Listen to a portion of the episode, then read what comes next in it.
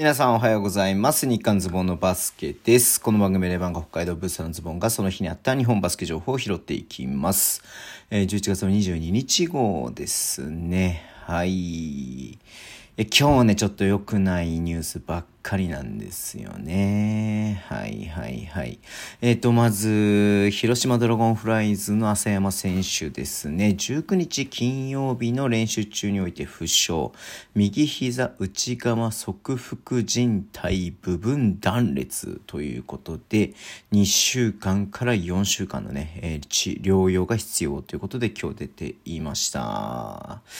いやー、ね、まあ、浅山選手、僕の一つ下かな、なんで今年40歳になるね、えー、年ですけれども、なったのかなわかんないけれどもね、うん。いやー、結構ね、断裂って聞くとね、なんかもう、シーズン棒に振っちゃうんじゃないのかなと思ったんですけれども、側腹、ん？側腹靭帯ってことなんでね、まあ、部分断裂なんでね、まあ、そこまでじゃなかったのかなっていうところで、まあ、1ヶ月ぐらいで戻ってくれるってことなんでね、まあ、広島ね、マーフィーもまだ戻ってきてない、柳川選手がいないというところでね、まあ、そしてまた出れない選手がね、いるとね、さらに他のね、今出てる選手にいろいろ幸せが出てくるんでね、いや、ほんとちょっと心配だなっていうのを思って見てました。うん、まあ、年齢もね、結構いってますんで、うん、またね、ちょっと若い選手がちょっと怪我するのとはね、わけが違うんでね、いやー、いや、まあシーズンね、いろいろと厳しいとは思いますけれども、本当ね、えっ、と、怪我なくやってほしいなっていうふうに思ってます。うん、はい。えー、で、次がですね、サイネオフェニックスですね。はい。えっ、と、富山戦でね、田渡亮選手が負傷ということで、左ハムストリングの肉離れ、ハムストリングの肉離れということで、5から6週間ということなんでね、またそうすると、まあ戻ってくるのは2ヶ月後ぐらいかなっていうようなね、感じにはなっちゃってますけれども、うん。いやね、これも心配ですね。はい。さえもね、なかなかこう戦績がね、まあ上がってこない中で、田渡選手もね、まあチームの中核として、はい、えー出ている部分もありましたのでね、はい、本当にちょっとね、えっ、と、早く戻ってきてくれることをね、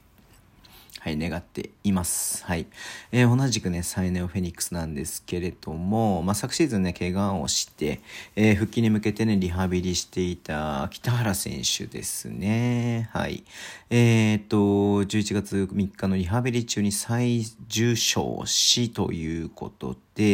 えっ、と、また左膝前十字靭で断、ん？残裂じゃないか、損傷なのか。で、ここから10ヶ月ぐらい、ね、で全治ということなんで、まあ、今シーズン中にね、復帰することをね、えっと、まあ、えー、まあ、前提としてね、まあ、こう、選手契約っていうよりもね、まあ、チームスタッフみたいな感じで契約してたのかな。うん。で、まあね、あの、まあ戻ってこれればもちろんね、チームに入ることもね、可能性はあった中で、まあこの間のね、橋本拓也選手と一緒ですよね。また同じように怪我をしてしまったということで、いやー、こうね、復帰に向けて頑張ってる中でまたさらに伸びてしまうっていうね、メンタル的な部分ね、心配もありますし、うん、や、やっぱね、その、ちょっと焦って、わかんないよ。全然わかんないですけど、まあ、焦ったりとかね、まあ、その精神的な部分で、えー、ちょっと復帰をね、急いだというか、まあ、ちょっと動けるだろうっていうことでね、ちょっとやっぱりね、動けることに喜んで、調子乗っちゃうって言うとなんか言い方、言い方良くないとは思うんだけれどもね、うん。いやー、それでまた同じとこをね、えっ、と、怪我をしてしまったということで、ね、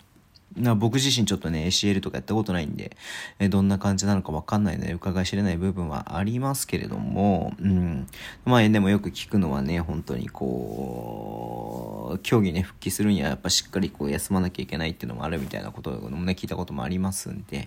ぱね、ちょっと残念ではあります。本人が一番悔しいと思いますけれどもね、うん、またね、えー今季はもちろんちょっと難しいと思いますが、また来季に向けて、えー、本当なかなかね、日が当たらないところで努力するってのは本当難しいとは思うんですが、頑張ってほしいなというふうに思っています。はい。えー最後になりますけども、京都ハンナリーズですね。デイビッド・サイモンがインジョイリスト登録ということで今日出ていました。うん。まあ、ずいぶん前からね、怪我でしばらくというか、まあ、ほとんどのね、今シーズン最初だけ出ていて、ほとんど出ていない状況でしたけれども、えっ、とね、まあ、あのインジョイリストということですね。うん。左大胸筋筋座症、胸なんだね。うん。どういう感じなのかちょっとわかんないですけどね、本当にね。うん。まあ、インジャーリストに入れたということは、外国籍選手をね、まあ、取るのかなというふうに思ってます。まあ、それ以外にね、インジャーリストに入れる理由ってないんでね、新しく契約しないのであれば、普通にね、インジャーリストに入れる意味はないので、逆にね、まあ、まあ、治るかどうかわかんないところでね、1ヶ月、か1ヶ月は必ずね、そのインジャーリストからね、かあの抹消できないっていうルールがあるんで、あそうなってくると、えー、まあ私外国籍入れるのかな？B リーグね再開、えー、バイウィーク明けに向けてなんかなっていうふうに思ったりとかもして見ていました。まあ、ちょっとね動向気にしていたいなっていうふうに思っています。はい。えー、そんな感じで今日終わりにしたいと思います。Twitter でも情報発信します。ぜひフォローお願いします。YouTube ね、毎日やってます。そしてですね、ポッドキャストですよ。はい。えー、久々にね、2ヶ月ぶりですね。見たらちょうど2ヶ月ぶりに、はい。えー、先ほど慎太郎さんと撮りまして、撮ってすぐにね、はい。配信しましたんで、はい。ぜひね、聞いていただけると、と思いますね。ここまでの B リーグの振り返りとね、数字を持って、えー、話してますし、慎太郎さんセットプレーの話もね、してますんで、ぜひ聞いていく、見てください。ださい。では、今日もお付き合いいただきありがとうございます。それでは、いってらっしゃい。